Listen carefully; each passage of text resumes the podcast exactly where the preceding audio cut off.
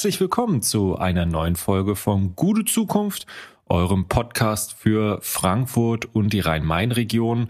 Diese Woche etwas verspätet. Ähm, unser feiner Herr Doktor hatte leider zu tun und deswegen mussten wir uns etwas vertagen. Hendrik, ich finde das nicht in Ordnung jetzt, seitdem du offiziell Doktor genannt werden darfst, dass du hier unsere gute Zukunftshörerinnen und Hörer ein bisschen vernachlässigt. Was sagst du dazu? Ja, man muss äh, Prioritäten setzen im Leben und wir wollen ja auch immer feinste Qualität hier im Podcast gewährleisten, Jan. Deswegen äh, sagen wir, äh, in der Kürze liegt die Würze und in der die Qualität geht immer vor Quantität. So, so gilt das auch für deine Dissertation.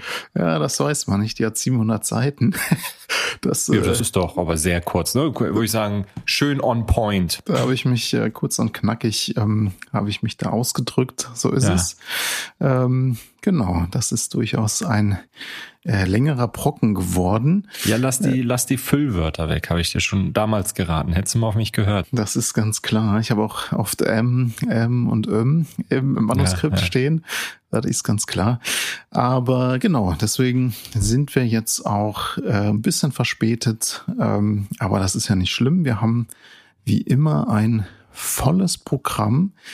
Wir werden heute unter anderem zum Netzwerk Verfassungsstätte sprechen zu Statistiken der Kommunalpolitik oder Kommunalstatistiken, Lebensqualität in Frankfurt, ähm, eine historische RMV-Tariferhöhung, die ich auch schon zu spüren bekommen habe. Ich habe nämlich noch nicht das Deutschland-Ticket. ist ganz schön ah, teuer. Ja. Ähm, 49 Euro? Ich hab's noch nicht, nee. Also das Ticket ist per se nicht zu teuer, aber ich habe ähm, dieses diesen Monat bin ich äh, zeitweise nicht in Frankfurt, äh, mhm. zeitweise im Ausland. Dann habe ich mir gedacht, ah komm, äh, ich fahre ja momentan viel mit dem Fahrrad. Lohnt sich das jetzt überhaupt, sich so das 49 Euro Ticket zu holen? Ich habe da mal durchgerechnet und ähm, habe beschlossen, ich hol's mir erst ab Juli. Dann bin ich allerdings mhm. zum. Fahrkartenautomat gegangen und habe festgestellt, alter Schwede, ist das teuer hier, das Tagesticket.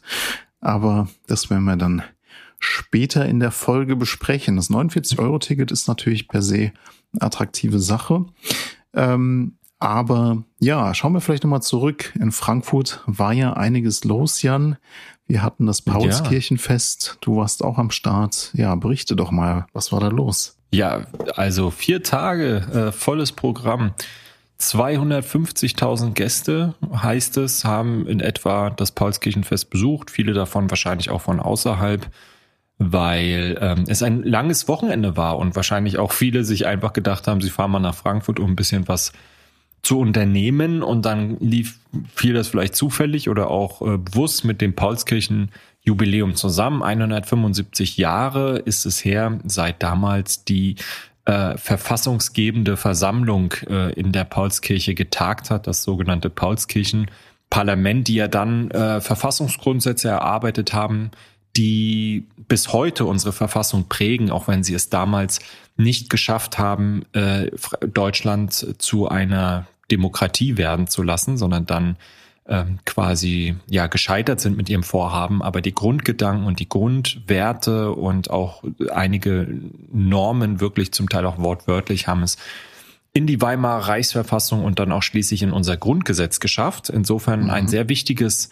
Datum. Es gab auch durchaus sehr, ja, staatstragende, innovative Reden im Festakt innerhalb der Paulskirche vom Bundespräsidenten und einigen anderen. Mhm. Es gab eine große Bühne, leider keine Frankfurter Künstlerinnen und Künstler, das wurde auch zu Recht kritisiert. Ähm, mhm. Da finde ich, hätte ein bisschen mehr Lokalkolorit gut getan. Mhm. Ähm, und ja, es gab viele Bildungseinrichtungen, Träger, Initiativen und so weiter, die sich ähm, mit eigenen Programmpunkten, Ständen engagiert haben. Ich selbst war auch bei einer Diskussion von unseren Freundinnen und Freunden von der Solon GmbH, Grüße an der Stelle nochmal, äh, okay. dabei. Das war sehr spannend, zusammen mit Eileen O'Sullivan, die Digitaldezernentin und Julien Chamboncel vom Frankfurter Jugendring. Ging es um Beteiligungsformate, aber es waren auch viele andere Themen, die diskutiert worden sind. Und wir als Volkshochschule haben ähm, ja vier Tage ein Programm mit ähm, gut 40 Einzelveranstaltungen gemacht, ähm, das auch sehr gut besucht war und insofern, ja, war, war was los und ich finde es wichtig, ähm, dass es neben all den Festen, die man so feiert, wo, sage ich mal, die Begegnung im, im Zentrum steht äh, und das gemeinsame Essen, Trinken, Feiern, ähm, eben auch wirklich so ein inhaltliches Programm, in dem man sich auch noch mal so ein bisschen tiefergehend mit der Identität unserer Stadt auseinandersetzt und dem Weg, den wir gemeinsam in die Zukunft gehen wollen. Mhm. Und von daher auf jeden Fall eine runde Sache, hat sich hat sich gelohnt. Mhm. Ich meine, wir hatten ja auch darüber berichtet, äh, schon über das Programm ein bisschen. Insgesamt natürlich die Paulskirche als äh, Wiege der deutschen Demokratie wird sie oft genannt. Ähm, wir hatten ja auch schon gesagt, also klar in der Erinnerungsgeschichte gibt's dann auch äh, verschiedene Perspektiven. Die wurden ja auch in der äh, Paulskirchenwoche, zum Beispiel in der Global Assembly, das ja Medico unter anderem mitorganisiert hat, wurde das ja dann auch thematisiert zum Beispiel, dass es eine Melange letzten Endes äh, verschiedener Strömungen war, die da in dem Parlament zusammenkamen. Ähm, es waren äh, Demokraten, es gab aber auch natürlich viele Abgeordnete, die eher konservativ orientiert waren. Es äh, waren keine Frauen, keine Arbeiter äh, mhm. äh, zugelassen. Das heißt, es gab natürlich ein Repräsentationsproblem. Es gab auch viele Abgeordnete, die gar nicht eine Demokratie im engeren Sinne wollten. Aber gleichzeitig gab es eben schon waschechten Demokraten äh, in der Paulskirche, wenn gleich die vielleicht in, in der Minderheit waren. Man kriegt ja einen Ort äh, nie ohne seine ganze Geschichte und ich glaube, das ähm, ist bei der Paulskirche gerade das Spannende, was sie auch als Erinnerungsort eigentlich gut eignet, weil man an ihr eigentlich äh, schön die Ambivalenz auch der deutschen Geschichte zwischen äh, Demokratie, aber auch Obrigkeitsgehorsam äh, durchaus gut rekonstruieren kann und das ist, glaube ich, auch in der Paulskirchenwoche jetzt gut gelungen, diese Ambivalenz abzubilden. Ein wichtiges Element, und das hast du ja schon angesprochen, ist die Verfassung. Und damit kommen wir ja auch zum ersten Thema der heutigen Folge, ähm, nämlich dem Netzwerk Verfassungsstätte. Bevor wir da näher drauf eingehen, an euch nochmal die Erinnerung.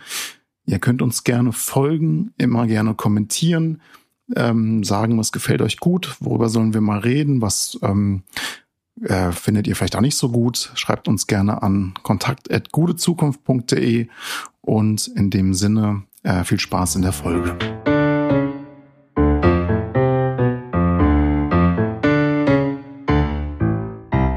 Ja, genau. Das Netzwerk Verfassungsstädte ähm, Frankfurt, Weimar und Bonn sind das. Jetzt werden sich einige fragen, warum jetzt ausgerechnet die drei Städte? Wer ist da noch mit dabei? Ähm, das hat was damit zu tun, dass das die Städte sind, an denen die Verfassungen erarbeitet äh, worden sind oder beziehungsweise ja entstanden sind. 1849 in Frankfurt in der Paulskirche, 1919 die Weimarer Reichsverfassung in, genau, Weimar und 1949 dann in Bonn das Grundgesetz.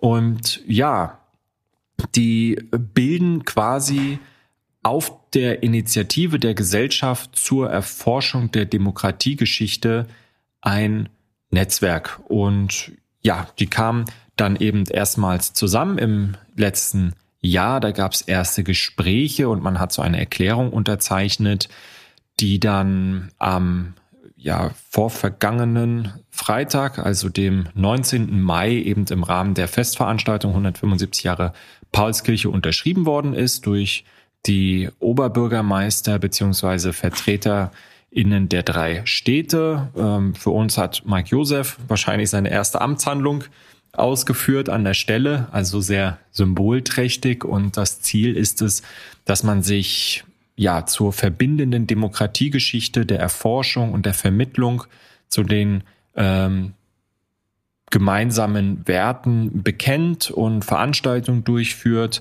dass man historisch-politische Bildung entwickelt. Übrigens ein Motiv, das sich durch alle Veranstaltungen auch gezogen hat, dass man sagt, also mhm. es geht nur mit mehr politischer Bildung. Ähm, das ist mhm. äh, um, um mehr Repräsentation, mehr Chancengleichheit, ähm, mehr Gerechtigkeit herzustellen, ist politische Bildung tatsächlich ein Schlüssel.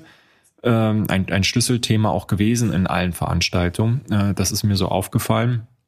Man mhm. wird sich dann künftig einmal jährlich in einem Forum Verfassungsstädte treffen ähm, das Ganze wird eben auch dann organisiert von der Gesellschaft zur Erforschung der Demokratiegeschichte in Kooperation mit der Stiftung Orte der Demokratiegeschichte und der Arbeitsgemeinschaft Orte der Demokratiegeschichte. Und ja, wir haben dann noch eine Plakette erhalten, dass eben auch Frankfurt ein Ort der Demokratiegeschichte hat, nämlich die Paulskirche. Mhm. Das mhm. sind insgesamt 200 Orte, die da ausgezeichnet sind an der Stelle. Und insofern, ja, reiht sich Frankfurt da jetzt ein, wird sich seines historischen Erbes äh, zunehmend bewusst und, und möchte da eben auch in der nationalen Geschichte ähm, und dem nationalen Gedenken eine eine Rolle an der Stelle spielen, was ich grundsätzlich erstmal gut finde. Ja, definitiv. Also man kann eigentlich sagen, es wurde natürlich auch Zeit, hat vielleicht auch die Paulskirche hier im Frankfurter Erinnerungsdiskurs vielleicht auch mal ein bisschen vernachlässigt. Das hatten wir auch schon beim letzten Mal gesagt, dass es jetzt wirklich Zeit wird, mal stärker ähm, äh, ihre Geschichte auch für die Demokratiegeschichte in Deutschland äh, stärker in den Fokus zu rücken. Und insofern ist es natürlich sehr äh, toll, dass jetzt äh, Frankfurt neben Weimar und Bonn Teil des Netzwerks Verfassungsstätte ist. Du hast es eben schon ein bisschen angesprochen, die historischen Argumente. Das könnte man vielleicht noch mal kurz ein bisschen vertiefen. Also wieso eigentlich diese drei äh, Städte. Du hast es ja schon gesagt, Jan. Also äh, genau, ähm, äh, Frankfurt ist äh, der Ort, in dem äh, am 27. März 1849 die erste gesamtdeutsche Verfassung äh, beschlossen wird. Und die war natürlich insofern wichtig, weil sie einerseits erstmal die Grenzen des äh, neuen angestrebten deutschen Nationalstaats festlegte, was natürlich für eine Nation sehr wichtig ist. Also gerade im 19. Jahrhundert entsteht ja die Differenzierung zwischen Innen und Außen. Also Staatsgrenzen werden wichtig im 19. Jahrhundert, ist ja heute auch ein Riesenthema, ähm, die durchlässiger sein sollten. Das ist aber ein anderes Thema jetzt an der Stelle. Und gleichzeitig ähm, enthielt die Verfassung grundlegende Rechte ähm, für alle Bürger in Deutschland. Du hast es auch schon gesagt, also es gibt Elemente in dieser Verfassung, die zukunftsweisend sind, verfassungsgeschichtlich und äh, zum Beispiel äh, Glaubens- und Gewissensfreiheit, ähm, ungestörte Religionsausübung, Vereinigungsfreiheit, also diesen Dreiklang, den haben wir eigentlich schon in der Paulskirchenverfassung. Es gibt ähm, Grundrechte wie äh, Pressefreiheit, Meinungsfreiheit, Versammlungsfreiheit und ähm, insofern also wegweisende Grundrechte, die dann in spätere äh, Landes- und äh, Bundesverfassung ihren ähm, Einzug halten. Gleichzeitig, das haben wir auch schon gesagt, ähm, ist diese Verfassung auch durchaus äh, ambivalent zu sehen. Also die äh, bürgerlichen Liberalen damals hatten natürlich kein Interesse an sozialen Grundrechten und äh, das Wahlrecht war typisch 19. Jahrhundert, könnte man sagen, auf äh, Männer äh, fokussiert. Also es gab kein Frauenwahlrecht. Das ist ja dann eine Geschichte des späten 19. und 20. Jahrhunderts. Wir haben es schon gesagt, also diese Verfassung ist nicht erfolgreich. Das liegt auch daran, dass ein Großteil der Abgeordneten in der Nationalversammlung äh, sich eher äh, dann der Monarchie zugewendet hat ähm, im Laufe des Jahres 1849 und ähm, man versucht hat, den preußischen König Friedrich Wilhelm der vierte war das, ähm, ihm die Kaiserkrone anzubieten. Das lehnt er ab. Also er will nicht vom äh, Demos oder von, von unten sozusagen legitimiert werden. Und das ist einer der Gründe, warum die Revolution dann scheitert. Scheitert in Anführungszeichen, wir hatten es, glaube ich, in der letzten Folge schon mal gesagt, denn die rechtlichen Impulse leben fort. Die nächste Verfassung, die jetzt auch in diesem Verfassungsnetzwerk wichtig ist, ist natürlich die äh, Verfassung von Weimar von 1919. Man könnte sagen, es ist eigentlich die erste parlamentarisch-demokratische Verfassung Deutschlands im engeren Sinne. Also wir wissen ja, das Deutsche Reich äh, wurde als parlamentarische Republik konstituiert, aber wir haben es jetzt mit ähm, ja, einer, einer Republik zu tun, die sich natürlich der Problematik nach dem Ersten Weltkrieg ausgesetzt äh, sieht, dass sie, wie man so oft sagt, eine Demokratie ohne Demokraten war. Das könnte man natürlich auch noch ein bisschen ausdifferenzieren. Jedenfalls ähm, ist diese Verfassung wiederum äh, fortschrittlich. Also es gibt äh, weitere Rechte, es ähm, gibt äh, eine Stärkung der Grundrechte gleichzeitig aber, und das ist ähm, natürlich die, die große Schwäche dieser Verfassung gewesen, ist der berühmt-berüchtigte Artikel 48, der äh, dem Reichspräsidenten das Recht zu Notverordnungen und den Ausnahmezustand zubilligt. Ähm, das ist dann eines der Einfallstore für die Verfassungsfeinde von rechts außen, also die Nationalsozialisten äh, unter Adolf Hitler, die dann unter anderem ähm, jetzt mal sehr pointiert gesagt damit ähm, diese Verfassung nach und nach aushöhlen können. Also man kann sagen, ähm, eine fortschrittliche Verfassung, die aber gleichzeitig ähm, noch nicht das Prinzip der wehrhaften Demokratie ausreichend äh, aufgreift und damit einfach für die Viren und dann äh, gerade die 20er Jahre, die Krisen, Inflation, äh, starke Polarisierung der Gesellschaft, ähm, natürlich auch Diktat durch den ähm, Versailler Frieden und, und, und ähm, relativ wehrlos ausgesetzt ist. Ja, und damit sind wir beim dritten Punkt ähm, ähm, der Bonner Verfassung, dem Grundgesetz, das ja im Mai 1949 dann verabschiedet wird und ähm, das äh, von Konrad Adenauer, damals äh, Präsident des Parlamentarischen Rates, Rates, dann verkündet wird. Und ähm, ja, es ist im Grunde eine Erfolgsgeschichte, das kann man aus verfassungsrechtlicher Geschichtsschreibungsperspektive sagen. Ähm, es ist ja eine, es ist ja eine, eine Verfassung, die in einem Kontext entsteht, äh, verlorener Weltkrieg, ähm, der Versuch der Denazifizierung, der aber natürlich auch ähm, ja nicht abschließend ist. Also wir wissen natürlich, in den 50er, 60er Jahren haben wir immer noch einige Nationalsozialisten in führenden Positionen. Das ist insofern ähm, erstaunlich oder auch positiv einfach zu sehen, dass sich diese Verfassung durchsetzen kann, dass sie ähm, eine wehrhafte Demokratie ermöglicht und damit bis heute ein ziemlich stabiles Gerüst für die Bundesrepublik darstellt. Also da würde ich schon sagen, das sehen, glaube ich, VerfassungsrechtlerInnen auch so. Das ist eine ziemlich gute äh, Verfassung. So, und nach diesem Kurzdurchgang durch die Geschichte kann man also sagen, ähm, wir haben es hier mit drei ähm, Episoden zu tun in der deutschen Verfassungsgeschichte, Frankfurt, Weimar, Bonn, die für die deutsche Verfassungsgeschichte extrem zentral sind. Und deswegen ist natürlich dieses Netzwerk der Verfassungsstätte jetzt ähm, wirklich eine schöne Sache, er legt, glaube ich, einen Grundstein für eine weitere wissenschaftliche, aber auch gerade auch öffentliche Auseinandersetzung mit den Verfassungen und gehört auf jeden Fall in jedes Buch zur politischen Bildung und in weitere Veranstaltungen rein. Ja, das war ja mal ein historischer Exkurs. Normalerweise würde ich jetzt sagen, hey, hast du mal Lust, in meinen Podcast zu kommen? Aber äh, äh, ich glaube, dass das ist an der Stelle vielleicht nicht unbedingt nötig. Ähm, ja, aber es ist wirklich so, ähm, Geschichte ist zukunftsrelevant, weil man darauf natürlich seine Identität auch aufbaut und ähm, die Frage schon sich auch immer stellt, ähm, wie, welche, welche historischen Aspekte gewichtet man wie und wie ordnet man sie ein und wie mhm. bilden sich daraus natürlich dann auch die Normen, auf denen man in die genau. Zukunft gemeinsam blickt.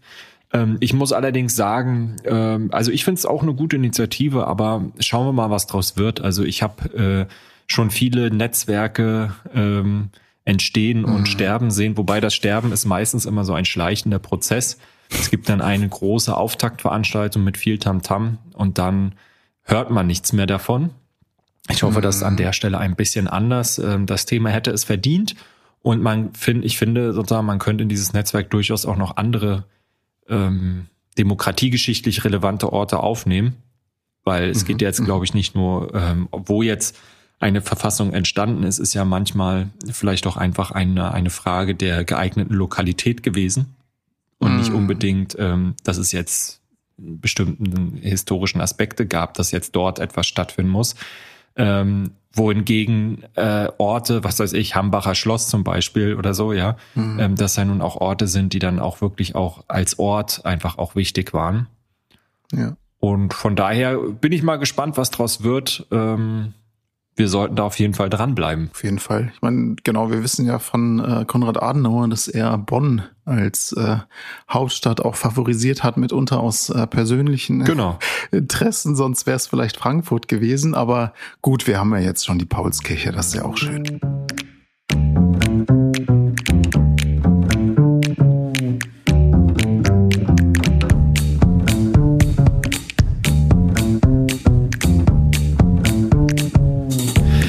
Ja, kommen wir zum nächsten Thema, die Bevölkerungszahlen von Frankfurt. Ähm, Eileen O'Sullivan nimmt heute eine, eine führende Rolle hier in unserem Podcast ein. Wir haben gleich noch eine Bevölkerungsumfrage aus ihrem Haus, die wir vorstellen.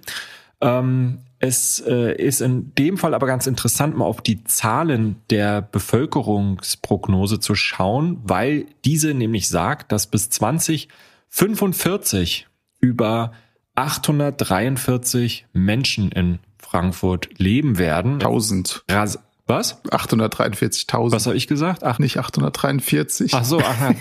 Dann wäre es leicht auf dem Wohnungsmarkt. Ja, genau. Ähm, also es sind, es sind ein paar mehr als 843. Ähm, und genau, ähm, das heißt, Frankfurt wächst weiter, wobei wir aktuell auch Zahlen haben, wo die ländlichen Regionen wiederum wachsen. Das muss nicht unbedingt mhm. sich widersprechen. Das kann manchmal auch beides zur gleichen Zeit richtig sein, dass die Metropolregionen wachsen und dann die dörflichen Strukturen wiederum, die ländlichen Regionen wachsen auf Kosten von kleineren Städten, ähm, mhm. weil die Menschen sozusagen entweder wirklich dann auf dem Land leben wollen oder in der Metropole, wo sie alles haben, auch arbeiten, leben können, gute Infrastruktur, Kultur und so weiter. Und ja, Frankfurt ähm, hat da eben nach einer kleinen Delle in den Corona-Jahren bereits Mitte 22 ähm, sein Bevölkerungswachstum wieder ausgeglichen und aktuell über 760.000 Einwohnerinnen und Einwohner. Und die 800.000er Marke wird voraussichtlich schon in fünf Jahren überschritten werden. Also es ist wirklich sehr, sehr schnell. Ähm, mhm. Insbesondere vor dem Hintergrund, wenn man sich eben überlegt, wie viele Diskussionen wir hier um den Wohnungsbau haben und wie mhm. schwer das ist, auch wirklich ähm, ausreichend und bezahlbaren Wohnraum äh, zu schaffen. Da ist wirklich richtig Druck im Kessel. Das, das mhm. muss man mhm. sagen. Mhm. Ähm, ja, also 2035 heißt es schon 827.000 Einwohnerinnen, Einwohner und dann eben nur zehn Jahre später mehr als 843.000. Ähm, was vielleicht noch ganz interessant ist, die deutsche Bevölkerung, also die Bevölkerung mit deutscher Staatsangehörigkeit, wächst in diesem Zeitraum um rund 24.000 Menschen. Mhm, mh. Aber ein deutlich größerer Zuwachs geht äh, von den Menschen mit ausländischer Staatsangehörigkeit aus nämlich 66.000 Menschen. Deren Anteil wird dann eben auch steigen an der Gesamtbevölkerung von 29,9 Prozent auf dann 34,5 zum Ende des Berechnungszeitraums. Wie gesagt, alles natürlich unter dem Vorbehalt, dass es eine Prognose ist. Ähm, mhm. mhm. Und das wiederum wird natürlich in der Folge dazu führen, dass der Anteil der Menschen mit Migrationshintergrund, der Kinder, die dann hier geboren werden und der Enkelkinder natürlich auch immer weiter wächst. Und äh, das heißt, mhm. Frankfurt wird immer vielfältiger und äh, wächst. Und es geht darum, dass man hier das Miteinander eben auch ähm, professionell und empathisch als Stadt gestaltet. So ist es, ja. Also wenn wir noch ein bisschen auf Ursachenforschung gehen, da hat ja auch ähm, das Planungsdezernat, glaube ich, äh, gesagt, also ähm, es geht ja auch, oder es stand, glaube ich, auch in der Statistik drin, also dass natürlich einer der Gründe auch äh, ja ein Alterungsprozess ist, also dass äh, mhm. die Frankfurter Bevölkerung äh, älter wird. Und das liegt zum einen natürlich auch daran, dass äh, jetzt die ähm, die die Babyboomer Generation bald in Rente geht, aber gleichzeitig natürlich die Arbeitsplätze frei werden, die in Rente gehenden Babyboomer bleiben in Frankfurt und die ähm, Arbeitsplätze werden frei, viele Pl Arbeitsplätze werden frei und äh, dadurch äh, äh, kommen natürlich neue Menschen in die Stadt. Äh, dadurch steigen die Zahlen, das ist klar. Und das stellt natürlich die, die Stadt vor Herausforderungen, hast es schon gesagt. Also äh, wir brauchen dringendst mehr Wohnraum. Ähm, und es äh, ist ja einfach so, dass es nicht viele große Baugebiete gibt, die jetzt in den nächsten Jahren äh, fertiggestellt werden. Und ähm, insofern ist natürlich auch eine Frage, wie kann man jetzt einfach bezahlbaren Wohnraum relativ kurzfristig ähm, ja zur Verfügung stellen. Das ist ja eines der großen Themen auch unseres Podcasts, eigentlich seit der ersten Folge. Wie ist das möglich? Und ähm, ich habe so ein bisschen da nochmal in der, oder wir haben nochmal ein bisschen geschaut, was gibt's da für Stimmen. Ich habe dann zum Beispiel von Umweltdezernentin Rosemarie Heilig ähm, die Sorge gesehen oder gelesen, dass ähm, natürlich durch weiteres Bauen ähm, dann die Problematik aufkommt, dass man Grünflächen nicht erhalten kann, dass es immer weitere versiegelte Flächen gibt und, und, und. Also so ein Klassiker der Debatten auch in der Kommunalpolitik. Ähm, aber man muss ja schon sagen, also man braucht einfach mehr Wohnen. Also das, das zeigt ja die Statistik mhm. einfach ganz deutlich, dass ähm, die Stadt wächst und äh, irgendwo müssen die Menschen leben und die können auch nicht alle im äh, sehr teuren Speckgürtel leben und die können auch nicht alle irgendwie eine Stunde anreisen. Also gerade wenn wir äh, vom Autoverkehr weg wollen, dann ist das ein, eine Frage. Du hattest es mal in einer der letzten Folgen gesagt, eigentlich ist es tatsächlich das ökologischste eine Großstadt, in der man äh, geballt genau. wohnt und den Verkehr relativ stark zurückfährt. Aber insofern ist da so ein gewisser Interessens- und vielleicht auch Normkonflikt dabei. Ähm, und ich hatte noch einen, eine, einen Aspekt, ist mir da in der Debatte aufgefallen, den ich ganz spannend fand, nämlich das Argument, dass man ähm, vielleicht für die Zukunft, dass man natürlich statt Neubauen auch sanieren kann. Darauf sind wir schon ein bisschen mit Blick auf die Dohndorf-Druckerei zu sprechen gekommen, denn natürlich sagen irgendwie ArchitektInnen auch, ähm, naja, also dass natürlich der Gebäudesektor auch für extrem viele äh, Emissionen äh, verantwortlich ist und äh, da gerade der Neubau und der Abriss von alten Gebäuden ähm, natürlich auch ein Klimakiller ist, also Stichwort Baumüll. Ähm, und insofern, um diese graue Energie, also in der Produktion von äh, Häusern im Bau zu verhindern, ist natürlich Sanieren eigentlich eine gute Sache.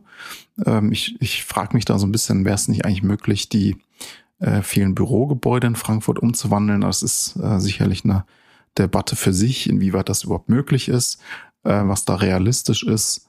Ähm, aber ja, was auch noch ein Hemmnis ist, äh, was ArchitektInnen da äh, sagen, ist, dass ähm, einfach stark normiert ist, also dass viele alte Gebäude erstmal gar nicht unbedingt äh, Sanierungs, ähm, als sanierungstauglich äh, angesehen werden. Und da müsste man vielleicht noch an den äh, Normen ein bisschen äh, drehen, ein bisschen flexibler werden. Das war eine Stimme.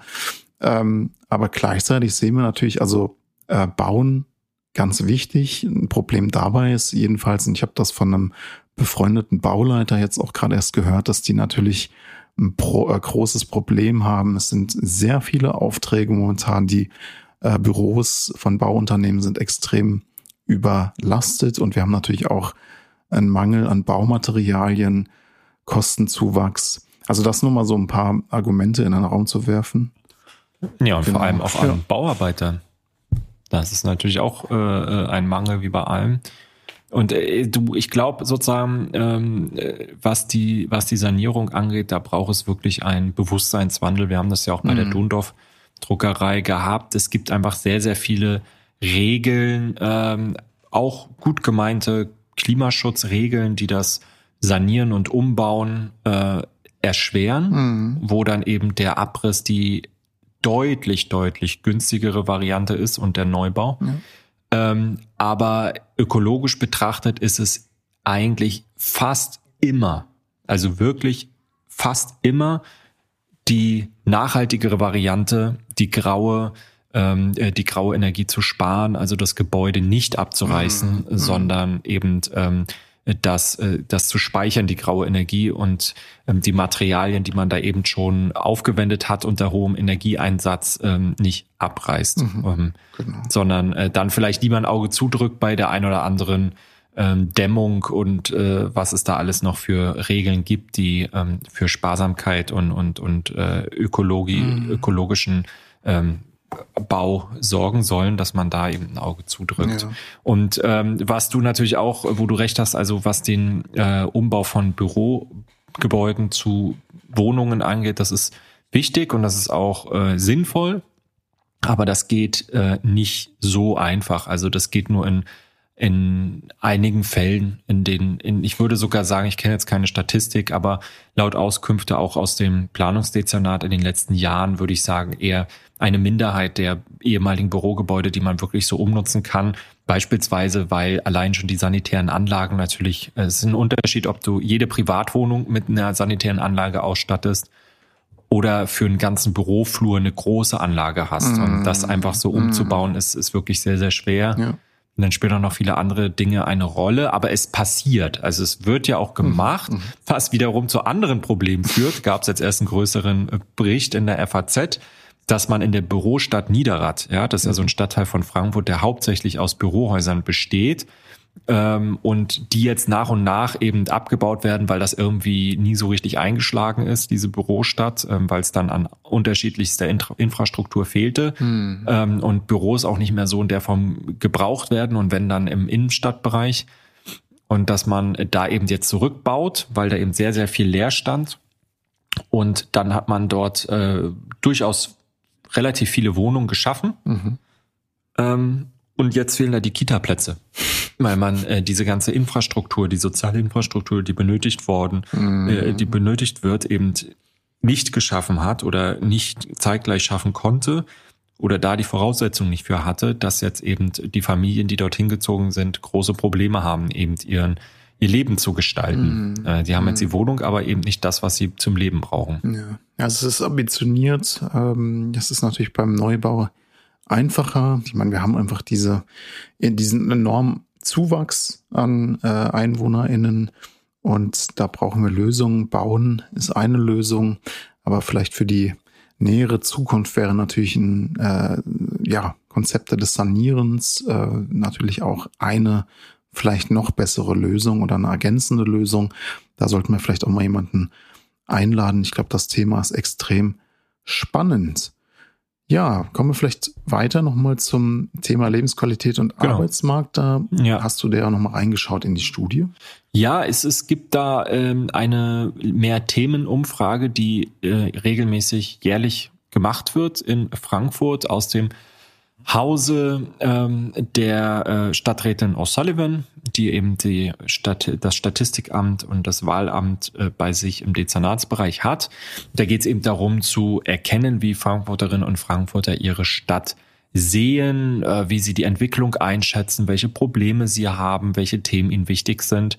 Leben in Frankfurt heißt diese Umfrage und ähm, ja, die ist repräsentativ. Mhm. Ähm, die wurde 2022 ähm, zum zweiten Mal äh, mit einer großen Stichprobe und in einem hybriden Format durchgeführt, was äh, ganz sinnvoll ist, also eben auch vor allem online, mhm. was dazu geführt hat, dass ähm, es auch eine relativ hohe Rücklaufquote von 35,8 Prozent gab, also zum Teil höher als äh, bei äh, Kommunalwahlen. Mhm. Ähm, das heißt, ähm, auch nochmal gesteigert mit fast zwei Prozent im Vergleich zum Rücklauf des Vorjahres. 8.300 Menschen nahmen an der Umfrage teil. Das entspricht einem Anteil der Bevölkerung von 3,1 Prozent. Ähm, das heißt, im Vorfeld wurden 24.000 Menschen angeschrieben, die man zufällig ausgewählt hat ähm, und postalisch eben gebeten hat, sich an dieser Umfrage zu beteiligen. Und ja, das sind sehr, sehr spannende Ergebnisse,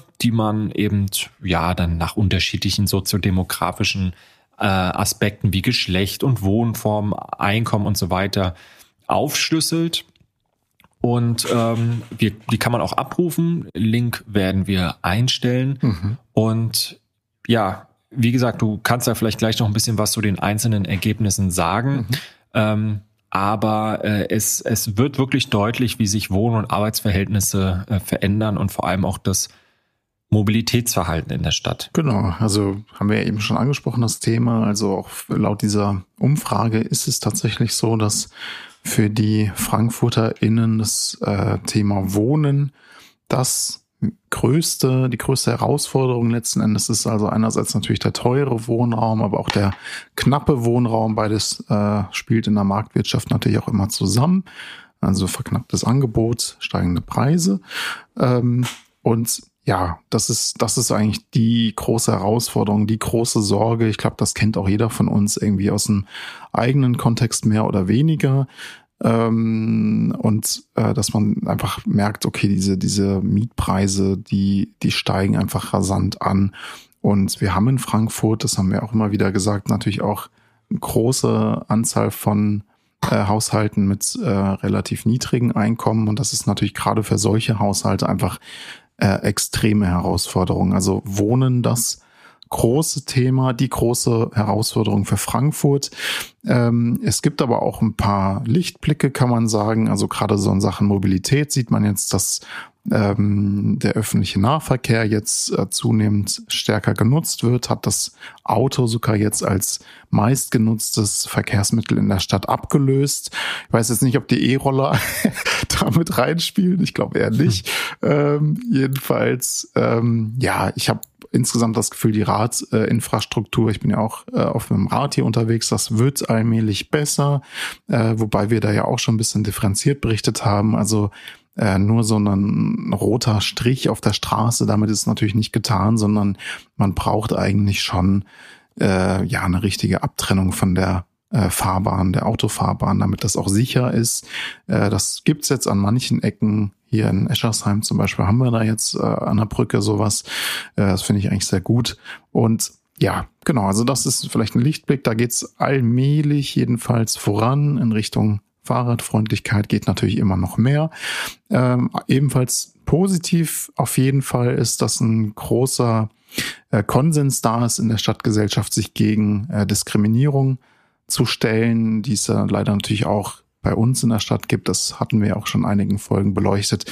Und ähm, gleichzeitig sind die FrankfurterInnen für bessere Bildungschancen. Also äh, man sieht hier in der Frankfurter Stadtgesellschaft ja eine soziale Ader. Man möchte gerne, dass alles gerechter zugeht. Das ist doch äh, ja, das ist doch sehr löblich, muss man sagen. Ja, ähm, vielleicht kann man auch noch mal die einzelnen Umfragebezirke so ein bisschen sich anschauen. Da hat man, wenn man jetzt mal beispielsweise auf die engere Innenstadt ähm, schaut, das Thema Drogen, äh, Drogenabhängigkeit, Obdachlosigkeit ähm, und auch das Bahnhofsviertel als Themen, die ähm, problematisch empfunden werden. Mhm. Im Osten sind es dann eher Verkehr und, und Baustellen. Und ähm, in den nördlichen Stadtteilen, und da ist wirklich dann auch die Frankfurter Vielfalt ähm, sichtbar, die schlechte Verkehrsanbindung. Mm. Es ist halt wirklich so, dass du in einigen Stadtteilen Frankfurts wirklich das Gefühl hast, du lebst auf dem Dorf. Mm. Ähm, nicht nur was die schönen Seiten angeht am Dorfleben, sondern auch eben wirklich zum Teil verkehrlich abgehängt bist. Mm. Und ähm, das sind ebenfalls Menschen, die da mit ihrem Auto weiter reinfahren in die Stadt, weil es einfach keinen Sinn macht, ja. da äh, groß mit der mit der U-Bahn, der S-Bahn zu fahren. Natürlich immer noch auf einem sehr hohen Niveau. Ja, natürlich sind auch das wiederum äh, Gebiete, die privilegiert sind im Vergleich zu sehr ländlichen Regionen, wo es nicht mal einen S-Bahn-Anschluss gibt. Aber ähm, für die Verkehrswende wäre es dann eben doch notwendig, hier ähm, eine bessere Versorgung zu schaffen. Da gibt's ja mit Knut, diesen, äh, diesem Taxi, ähm, diesem Bustaxi, auch schon viele verschiedene Projekte. Ähm, aber da ähm, ist sicherlich der, der, der größte Bedarf und die größte Möglichkeit, wirklich noch ähm, die Mobilitätswende voranzubringen. Ähm, ja, ein, ein Problem, was es an vielen Orten sozusagen nach ganz oben geschafft hatte, gibt's jetzt nicht mehr. Der Oberbürgermeister wurde da häufig als ähm, ja als als ein wichtig als ein relevantes Frankfurter Problem. Ähm, also der ehemalige. Der, um, der ehemalige ja begriffen. Mhm. Ähm, das hat sich jetzt äh, durch die Abwahl, sag ich mal, erledigt. Mhm. Das Thema. Mhm. Ähm, genau. Äh, da hat sich sicherlich auch ähm, äh, insgesamt äh, die äh, das Ansehen der Stadtverwaltung etwas ähm, negativ beeinflusst im Vergleich zu den Vorjahresumfragen. Ähm, da spielt auch eine Überlastung der Bürgerämter mit rein. Die äh, haben nämlich ähm, ja auch durchaus auch gelitten, mhm. was das angeht. Aber, und das finde ich auch wichtig, 82 Prozent der Menschen leben gerne in Frankfurt und da ist eben diese Zufriedenheit auch nochmal gestiegen. Äh, ähm, nee, nicht gestiegen, zurückgegangen, Entschuldigung. Zurückgegangen ist die Zufriedenheit und zwar um drei Prozentpunkte, aber es ist trotzdem ein hohes Niveau und äh, vor dem Hintergrund des schlechten Rufs, den wir ja auch im letzten Mal äh, diskutiert haben, äh, Frankfurts im, im Ausland und auch im, im nationalen, ähm, in, in, im, äh, in deutschlandweit, das äh, bestätigt sich häufig bei den meisten Menschen nicht, wenn sie dann gezwungenermaßen nach Frankfurt kommen hm. müssen. Mhm. Genau. Ähm, ja, Verkehr ist das Top-Thema, ähm, das hast du schon gesagt. Ähm, das bleibt auch dabei. Ähm, das 9-Euro-Ticket ist jetzt eingeführt worden in diesem Umfragezeitraum, hat die Hälfte der Zeit gegolten. Das ist sicherlich nochmal zu berücksichtigen bei der Frage nach dem Umstiegsverhalten vom Auto auf die auf Bus und Bahn. Aber äh, das wird trotzdem deutlich, dass es hier ähm, Bewegung gibt und das muss eben die Aufgabe der Verkehrspolitik sein, ähm, nicht nur den Ausbau, sondern auch die Sicherheit, die Bequemlichkeit und so weiter im öffentlichen Personennahverkehr zu stärken. Da haben wir gleich auch nochmal ein Thema, auf das wir zu sprechen kommen. Mhm, genau. Und vielleicht nochmal kurz zur Sicherheit oder auch zur wahrgenommenen Sicherheit. Da, ja, kann man sagen, äh, ist so ein bisschen Tag und Nacht. Äh, die FrankfurterInnen haben ja vielfach das Gefühl, dass äh, soweit am Tag äh, die Sicherheit gut da ist. Also fühlen sich sicher in Frankfurt und gleichzeitig ähm, dann äh, mit Anbruch der Dunkelheit äh, nachts ist es dann vielleicht doch eher so, dass ähm, äh, viele, nämlich 54 Prozent, also mehr als die Hälfte, ein ungutes Gefühl hat äh, und äh, da sich nicht wirklich sicher fühlt. Das heißt, da kann man sich natürlich überlegen, woran liegt das eigentlich und kann man nicht an bestimmten Orten noch etwas für das äh, Sicherheitsempfinden tun. Ähm, es gab auch noch einen Abschnitt zur Corona-Pandemie, die ist ja auch immer noch nicht vorbei, auch wenn man manchmal das Gefühl bekommen kann. Ähm, aber sie war natürlich in dem Zeitraum der Umfrage viel präsenter. Ähm, was man hier feststellen kann, ist, dass ähm, Großteil, äh, nämlich 72 Prozent der Befragten, die Eingriffe ähm, äh, des Staates, also die Corona-Maßnahmen, richtig fand ähm, mhm. Es gibt neun Prozent, die das ablehnen. Ähm, also insofern eine klare Mehrheit, die da Verständnis hatte, die das äh, richtig fand. Und ja, insofern ist das eine Umfrage, kann man schon sagen, die ganz viele verschiedene Bereiche abdeckt. Und äh, du hattest schon gesagt, wir stellen euch das online in die Show Notes, äh, frankfurt.de. Umfragen. Da gibt's da auch noch schöne grafische Auswertungen, die könnt ihr euch mal anschauen. Die können wir jetzt hier natürlich im gesprochenen Wort äh, nicht rüberbringen, aber schaut's euch mal rein. Ja, sehr zahlenlastig unser, unsere dies, äh, diese, diese Folge, die aktuelle diesjährige Folge, hatte ich fast gesagt, dies, dies wöchentliche Folge.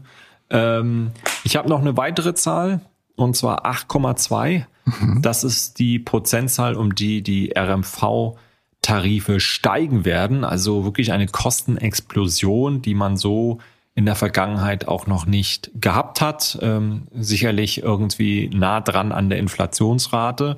Ähm, das ist bestimmt auch kein Zufall. Aber ähm, ja, das äh, wird äh, sicherlich für viel Diskussion noch sorgen in der Kommunalpolitik und da ist sicherlich auch das letzte Wort noch nicht gesprochen. Mhm. Wir haben gerade schon gesagt, es braucht mehr Investitionen in den öffentlichen Personennahverkehr. Aber ob das richtig und sinnvoll ist, dadurch eben die Tarife anzuheben und es dann dadurch wieder etwas unattraktiver zu machen, anstatt das über Steuermittel beispielsweise zu finanzieren, ähm, ist sicherlich eine Frage, die zu, zu diskutieren ist. Ähm, mhm. Henrik, was äh, würdest du sagen, sind da die Argumente die dafür sprechen. Der Knut Ringert, der Vorsitzende Geschäftsführer, hat sich ja geäußert. Ja, ich meine, der argumentiert jetzt natürlich, es gibt eine drohende Unterfinanzierung. Also mhm. äh, argumentiert da natürlich vor allem mit den äh, finanziellen Herausforderungen, die jetzt damit einhergehen. Also wir wissen natürlich nicht, wie sich das 49-Euro-Ticket jetzt konkret auf die äh, Verbünde auswirken wird. Ich habe auch eine äh, Freundin, die ähm, jetzt zum Beispiel bei der Frankfurter Verkehrsgesellschaft arbeitet, die hat auch berichtet, mhm. die haben natürlich einen extremen Ansturm auf diese 49 Euro Tickets äh, gehabt. Ich habe mir dann gedacht, so kommt Freunde, dann entlasst sich euch ein bisschen. Ich hol's mir erst in zwei Monaten. Aber es sind ja jetzt schon 220.000 Deutschland-Tickets bis zum 10. Mai allein mhm. im RMV verkauft worden. Und äh, das ist natürlich extrem viel und äh, man weiß nicht so richtig, was macht das zum Beispiel jetzt auch mit den ähm, anderen Angeboten des RMV. Äh, wie wie mhm. kann es da zu einem Ausgleich kommen? Aber das ist jedenfalls jetzt diese, dieses Argument von Ringard, dass er sagt, also wir, wir schlittern da in eine Unterfinanzierung des RMV Rheins, aber dann ist natürlich die Frage, was kann denn die Alternative sein? Also das 49-Euro-Ticket, das ja ohnehin, da ist ja auch die Debatte, ist jetzt zu teuer, es ist zu günstig, aber dass man es jetzt wieder abschafft oder gar teurer macht, das kann ja nicht die Lösung sein. Also genau. Ja, also, also das ist so. Ähm, äh, es gibt nur eben diese beiden Möglichkeiten, ähm, weil der RMV natürlich und wie viele andere Verkehrsverbünde auch gigantische Investitionssummen ähm, tätigen muss, mhm. um äh, den äh, Verband zukunftsfähig zu machen. Die Fahrgastzahlen steigen ja auch. Also allein da musst du schon in der Quantität ausbauen. Mhm. Dann verlangt man von dir neue Streckenangebote zu schaffen. Ähm, neue, ähm, neue, neue Antriebstechnologien auszutesten, dann bestenfalls auch noch irgendwelche Lasten ähm, Lastenverkehrsmittel zu stellen, also dass nicht nur Personen, sondern eben auch Güter transportiert werden und, und, und.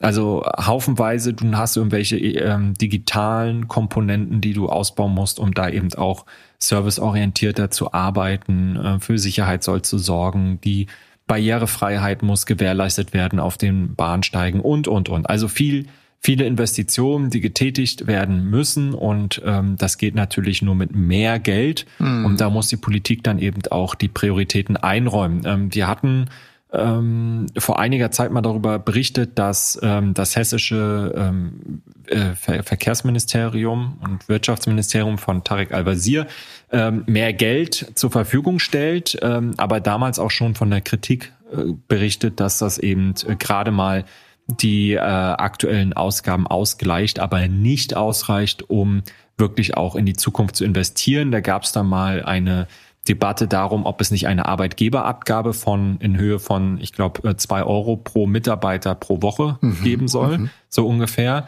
Ähm, das würde eben äh, dann tatsächlich die Kosten decken, ja. äh, die man ähm, bräuchte, um da die Zukunftsinvestitionen zu tätigen.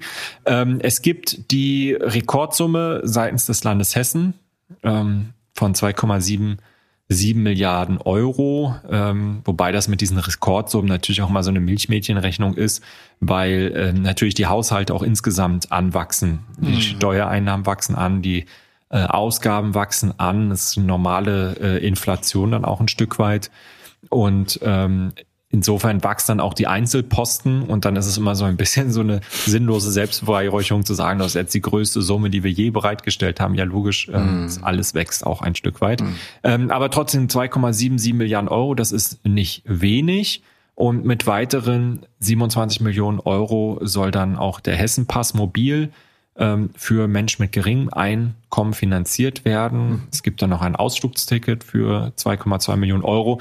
Also das ist sozusagen die Rechtfertigung, dass man da eh schon genug macht.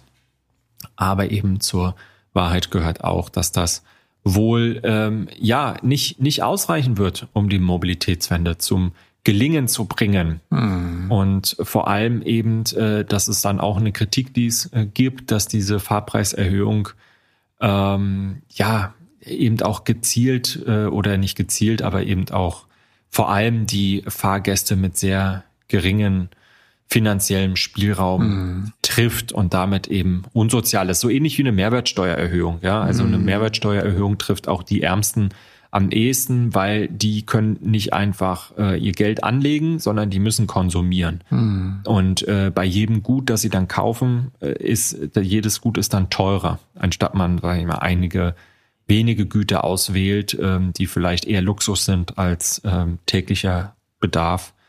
Ähm, genau, ja. das ist so ein bisschen die Krux an der ganzen Geschichte. Genau, und so eine andere Krux ist ja auch, wie kann man mit bestehenden Tickets jetzt eigentlich umgehen? Kann man das koppeln mhm. mit dem Deutschland-Ticket? Da habe ich auch im Freundes- und Bekanntenkreis schon einige Stirnrunzler gesehen.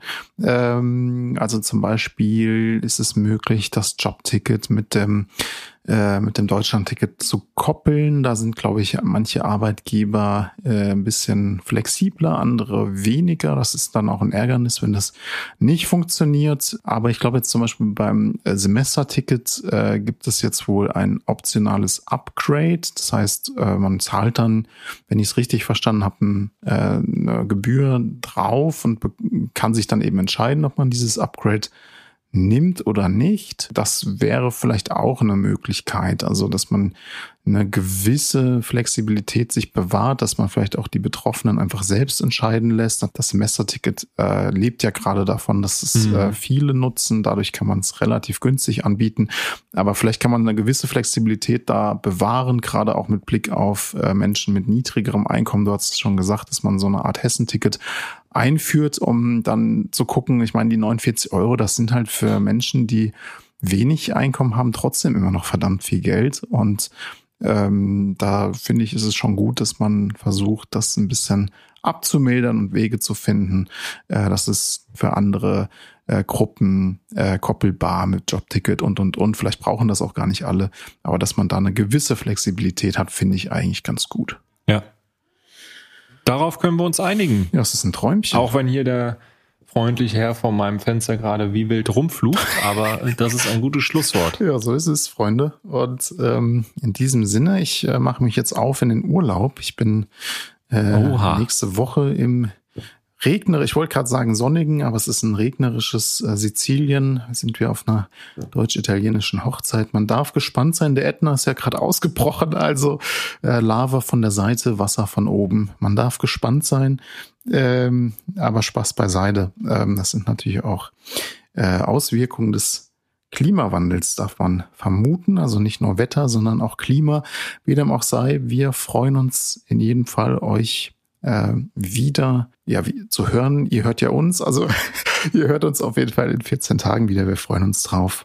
Und meldet euch gerne bei Anregungen an kontakt.gutezukunft.de. Dir ein schönes Wochenende, Jan. Bis dahin. Ciao. Grazie.